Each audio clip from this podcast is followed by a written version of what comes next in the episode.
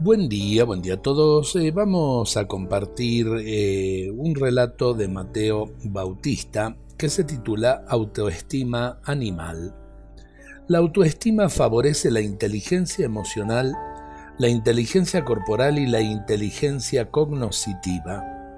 La autoestima promueve la inteligencia social, la inteligencia de los valores y la inteligencia espiritual. Las bestias, los animales necesitan espacios abiertos para vivir felices.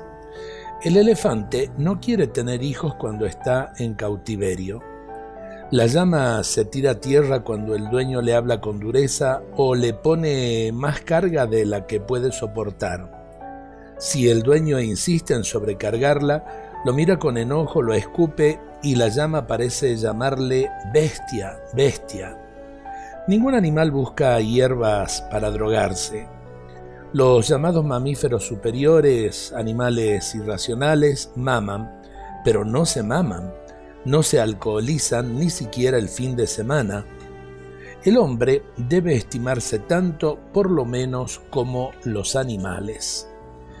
Eh, como enseñanza, la autoestima humaniza, la desestima, es decir, desvalorizarnos, despersonaliza. Para tenerlo en cuenta y ojalá que, lo vivamos, creo que tenemos que aprender mucho del mundo de los animales eh, para poder también eh, aumentar nuestra propia autoestima. Dios nos bendiga a todos en este día.